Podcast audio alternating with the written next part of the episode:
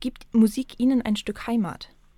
Also Musik und Musizieren ist für jeden von uns Heimat, weil letztendlich sind wir Musik.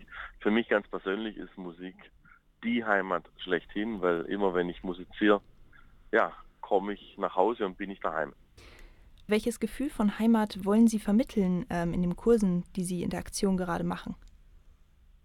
Also unser Projekt Musik schafft Heimat, was wir speziell anbieten für ähm, zugereiste Eingewanderte, für Flüchtlinge ganz speziell auch, soll diesen Geflüchteten, die eben ihre physische Heimat aufgeben mussten oder verloren haben, durch die Musik dieses Gefühl eben auch geben, doch selbst im fremden Land oder noch fremden Land zu Hause zu sein. Das ist jetzt für dieses Projekt ein ganz spezielles Anliegen.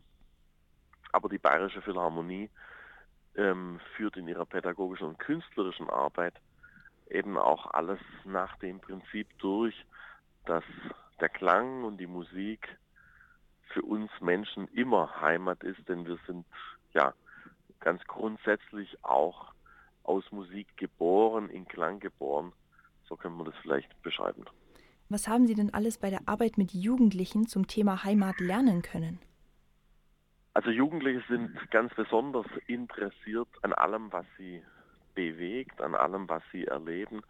Sie wollen in neue Dimensionen vorstoßen und mit Jugendlichen zu musizieren und gerade auch mit Jugendlichen musizierend zu reisen das hat eine unglaubliche Aufladung und so sind wir die letzten 25 Jahre als Bayerische Philharmonie mit allen Klangkörpern wirklich international auch unterwegs gewesen.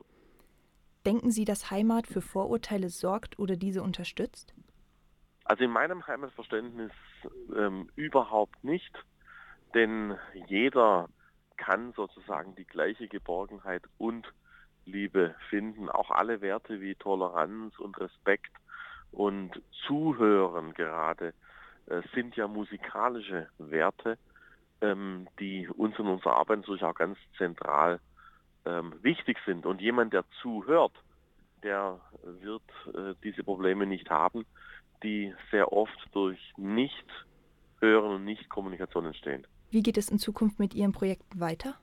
Ja, wir werden mit dem gleichen Enthusiasmus und der gleichen Begeisterung werden wir die Projekte der Bayerischen Philharmonie weiterführen, wie wir seit 25 Jahren tun, im künstlerisch, pädagogisch und sozialen Dreiklang und immer mit der Haltung, ob wir in München im Herkulessaal der Residenz auf der Bühne stehen oder im Seniorenheim vor hilfsbedürftigen Senioren oder in der Schule oder mit Kleinkindern. Es geht immer darum, von Mensch zu Mensch die Menschen zu berühren und ihnen die erneuernde Kraft der Musik erlebbar zu machen.